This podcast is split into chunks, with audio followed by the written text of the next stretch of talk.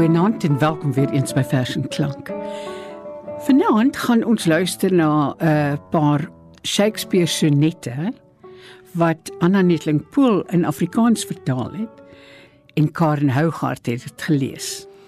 Ek het dit gevind in 'n lieflike boek wat Karen gepubliseer het met al hierdie werke in en dan ook 'n CD met haar voorlesings daarop. Heerlik om na te luister. Daar's 'n lekker voorwoord, interessante voor, baie interessante voorwoord. Ehm um, by die eerste uitgawe van die boek wat Hannes Hon geskryf het. Ehm um, hy het lank saam met Anna Netlingpool gewerk op die verhoog uh op universiteit toe hulle albei daar gedoseer het, Universiteit van Pretoria. En hy skryf in sy voorwoord Anna Netlingpool was 'n merkwaardige vrou aktrise, regisseuse, voordragkunstenares, radiopersoonlikheid, volksfeesorganiseerder, professor, rugbykenner, vertaler, kampvegter vir Afrikaans, briewe skryfster by uitnemendheid en 'n vernuftige skrywer. Maar vanaand gaan ons fokus op haar sonette of die sonette wat sy geskryf het. Interessant is dat sy vir mense sonette in Afrikaans as verjaardaggeskenke gegee het. En ons gaan begin met 'n groep sonette wat sy vir haar dogter Linda gegee het as 'n verjaardaggeskenk. Die eerste sonnet waarna ons gaan luister is nommer 5. Ek moet ook net sê dat hier agtergrondmusiek op hierdie opname van haar is, hierdie CD van haar is. Uh pragtig op 'n keltiese harp, Armeense herdersfluit, afblok altblokfluit en 'n draailier en Chris van der Westhuizen bespeel dit. Maar kom ons begin en luister na nommer 5. Die ure wat die fynheid sag omlys die skone voorwerp elke oog se gas sal tog tiran speel in die skoonheid wys dat lelik word wat waarlik pragtig was. Want rustlose tyd lê somer sleg na aaklig winter en verniel hom daar. Sy sap bevries sy forse blare weg sy prag oor sneeu slegs kaalheid te gewaar. Dus het die somer nie drups gewys gegly 'n vogtig presonier gesluit in glas. Sou skoonheid se nakroos verlore bly in geen aandenking sê wat dit nog was. Maar blomparfuum wat winterkou ontmoet, verloor net prag. Sy wese bly steeds soet. Karno Hart se voorlesing van sonnet nommer 5 van Shakespeare wat Anna Netling Pool vertaal het en vir Linda haar dogter as verjaardaggeskenk gegee het. Die volgende een wat sy sy het so groepie vir Linda gegee. Die volgende een waarna ons gaan luister is 18.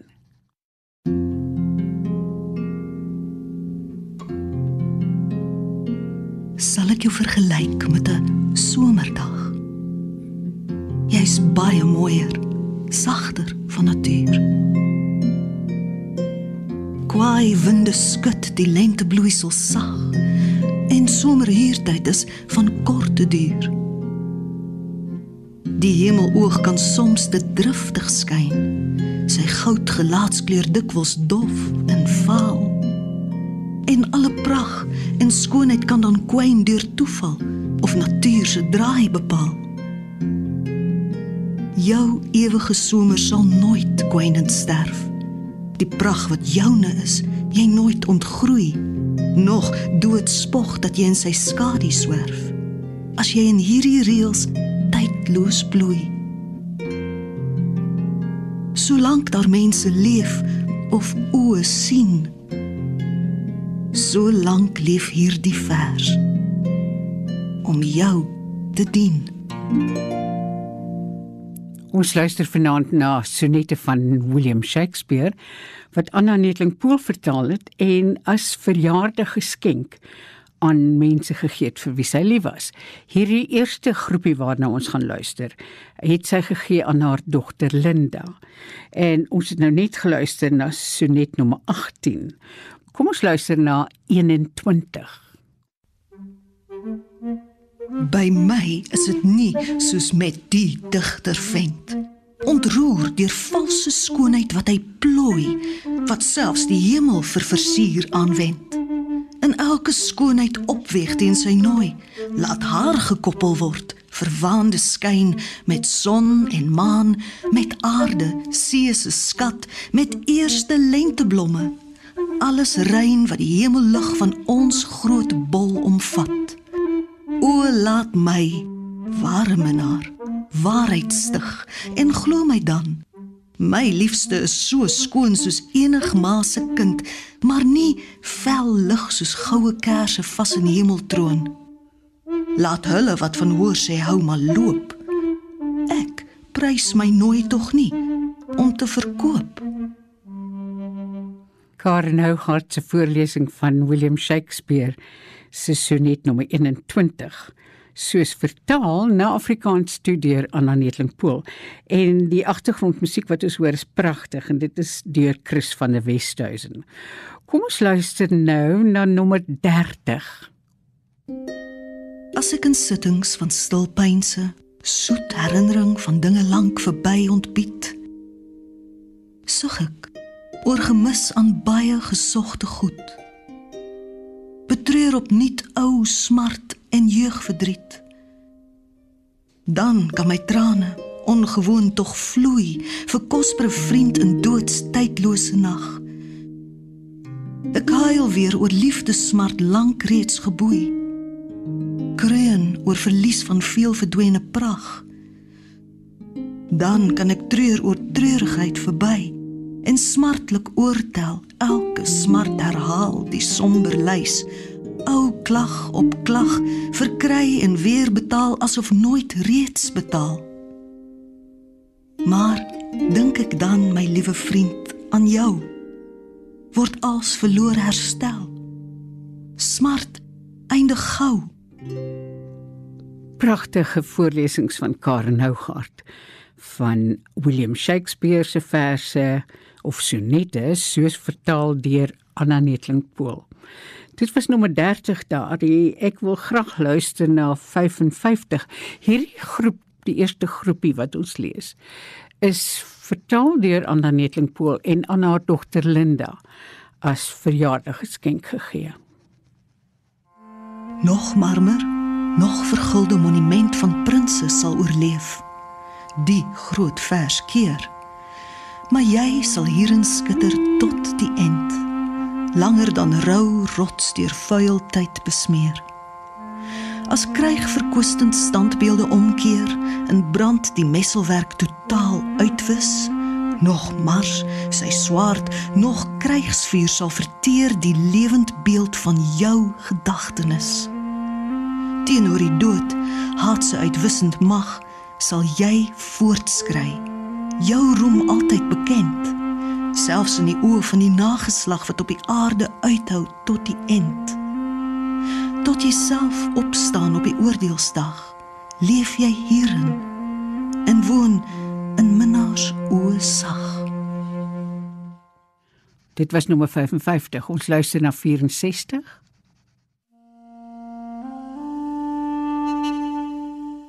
Toe ek sien die tyd se wrede hand vermink die ryk vuurskat van eeue toegesif. En vroeër trotse torings diep wegsink en ewige brons slaaf word van sterflik drif. Toe ek sien die honger oseaanse mag kry voordeel bo die koninkryk van die strand, die vaste grond oorwin deur waterkrag. Sy wins alkant toe skade vir die land toe ek sien beweging uitgeruil terugduins en land se majesteit totaal verwoes leer die nasie my om so te pyns. Die tyd sal kom en ook my liefste oes. Die denke soos die dood ek kan nie kies. Moet ween en vrees my skat word my verlies. Dit was sonnet nommer 64 van Shakespeare wat Karnou hart vir ons gelees het. Nou gaan ons luister na 73. Jy kan die jaar gety in my aanskou. Die blare geel of geen of enkeles hang aan daardie takke sidderend teen die kou kaal altaarpuin onlangs vol voelgesang. In my sien jy die skemer van die dag as in die weste sonlig gou verdeel wat net nou weggeneem word deur swart nag, die dood se tweede self wat als verseël. In my sien jy die gloed van so 'n skerf wat op die ou as van sy jeug verstik en op die doodsbed waarop dit moet sterf verteer word deur wat dit vroeër kon verkoop. Dit sien jy. Dit laat jou liefde sterker staan, diep liefde hê. Wat jy gou moet laat gaan. Dit was sonnet nommer 73 van Anna Netlingpool. Dis nie van Anna Netlingpool nie, maar is wel van Shakespeare en Anna Netlingpool se vertaling. Nou luister ons na nommer 98.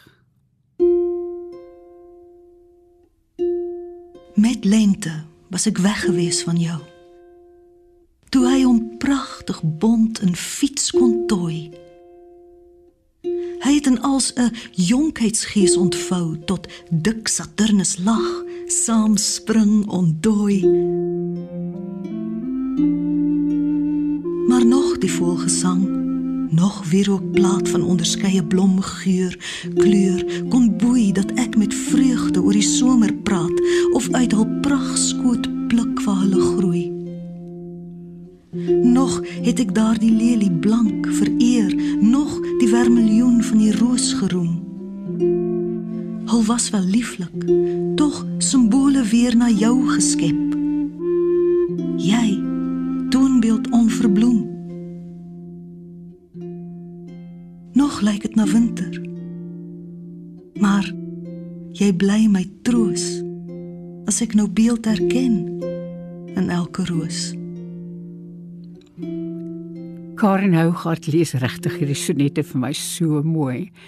Maar ek moet sê en dit is nou as mens meneer Shakespeare natuurlik nie eers in berekening bring nie.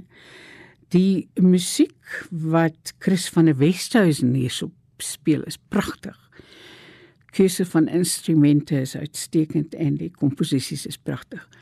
Nommer 98 het ons nou gehoor. Nou gaan ons na 116 toe.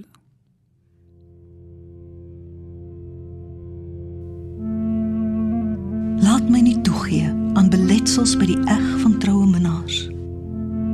Liefde is nie die liefde wat uitdraai wat dit uitdraai kry of neig om die trekker ook te trek nie. O nee. Dis soos 'n ewig vaste gloed wat storm sien, maar sonder wankel straal. Elk swerwerskyk word deur die ster behoed. Sy invloed onbekend, tog reeds bepaal. Die liefde is nie die tyd se gek. Al val rooi lippe wange voor sy sense slag. Die liefde wysig niks in sy kort aantal ure nie. Hou uit tot oordeelsdag. As dit onwaar is en dit was my pad, het ek nooit geskryf. Geen man ooit lief gehad. Die laaste sonnet in die pakkie wat Anna Netlingpool vir haar dogter gegee het op 10 Maart 1987 as verjaardag geskenk is 130. My nooi se oë blink nie soos die son. Koraal is rooier as haar lippe rooi.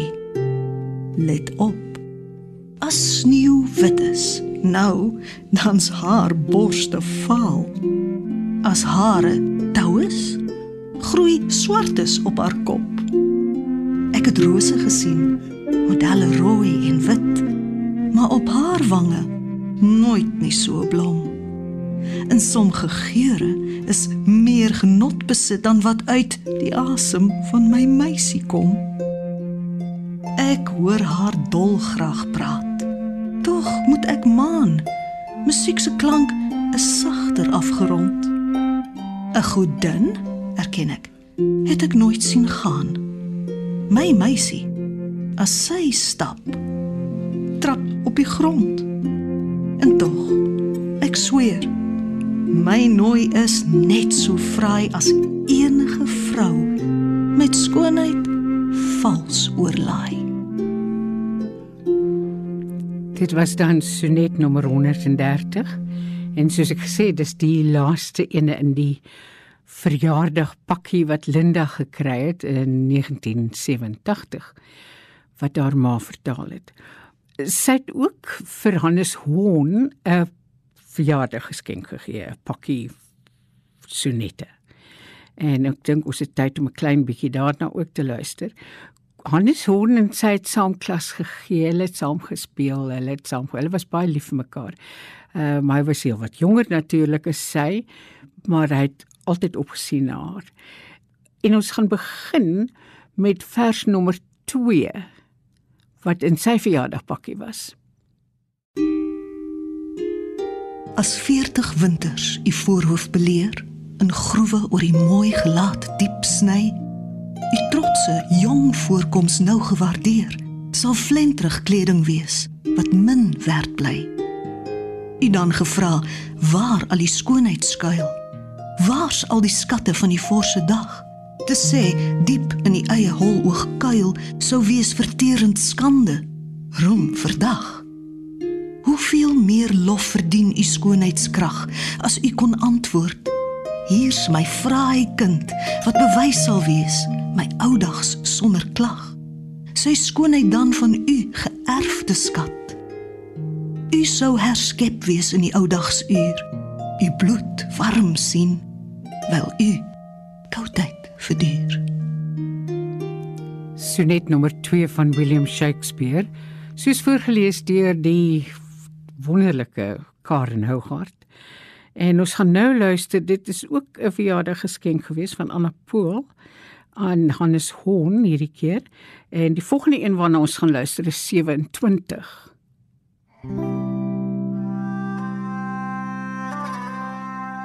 So dam van reis, haas ek my na my bed.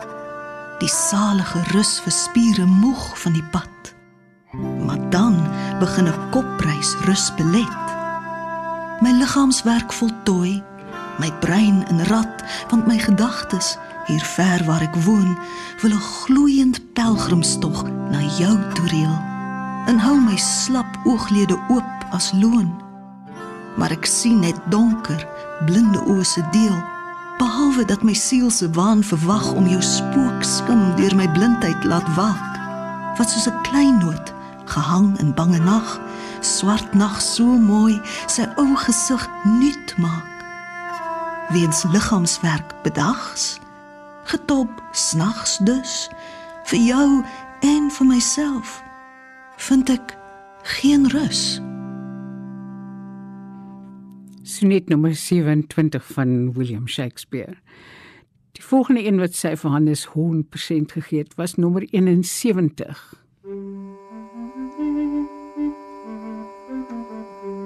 Wanneer ek dood is, moenie aanhou rou as jy die norse somber klok oorslaan. Die wêreld word gewaarsku ek vlug nou van die vuige aard na vuigste wurms te gaan. Nee, as jy die reëls lees, onthou tog nie die skrywershand nie. Ek het jou so lief, ek wou weg wees uit jou gedagtetjie as om aan my te dink jou diep sou grief. O, as sê ek jy hierdie vers aanskou en ek vermeng met klei dalk reeds verderf moenie soveel as selfs my naam onthou maar laat jou liefde met my lewe sterf miskien soek slimmes hartseer waar jy woon om na my heen gaan jou met my te woon Dit was nommer 71 van William Shakespeare, sonnet nommer 71. Die volgende een wat ek wil hê ons nou moet luister is 81. Of ek sal lewe en jou grafskrif skryf of jy oorbly as ek in stof verteer. Aan jou dink kan die dood nie meer verdryf alpyns geen een oor my talente meer. Van nou af sal jou naam onsterflik bly, tog ek, eens weg, moet hier totaal vergly. Die aard gee net 'n gewone graf aan my as jy in mense oë gehuldig bly. My skamelverse bly jou monument wat oë nog ongebore sal herlees en tonge maak jou menswees goed bekend as almal wat nou lewe dood sal wees. Jy sal nog leef. My pen het so deug. Waar lippe praat met elke asemteug.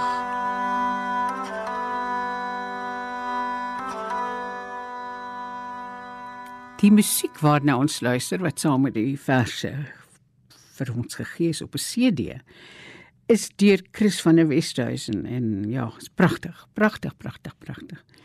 Nou nommer 128.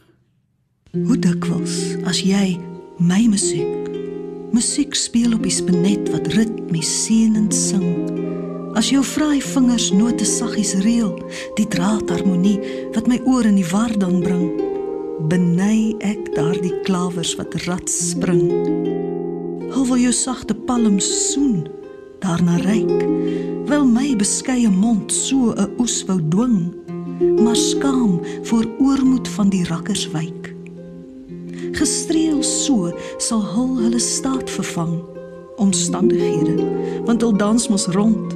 Jou vingers loop oor hul met sagte gang sien dooie hout nou meer as lewend mond.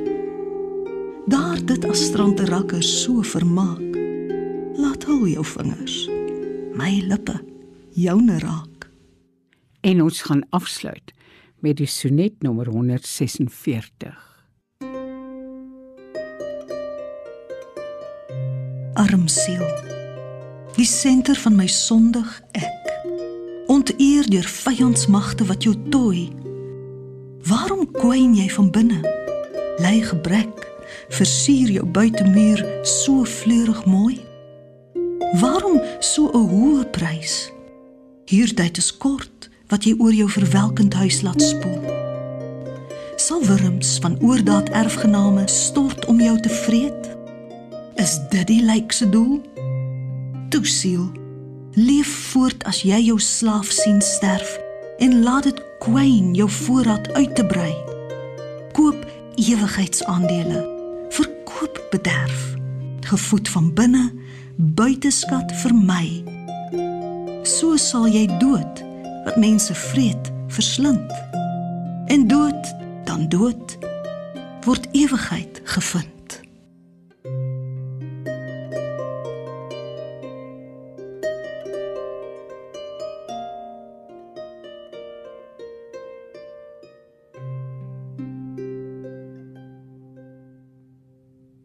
Ons het afgesluit met sonnet nommer 146 van William Shakespeare, soos vertaal deur Anna Netling Pool, voorgeles deur Karen Hougaard met musiek deur Chris van der Westhuizen. En ja, dit was twee verjaardagsgeskenke wat haar dogter en Hannes Hoen present gekry het. Lieflik. Van my Margaret, alles van die beste. Tot volgende week.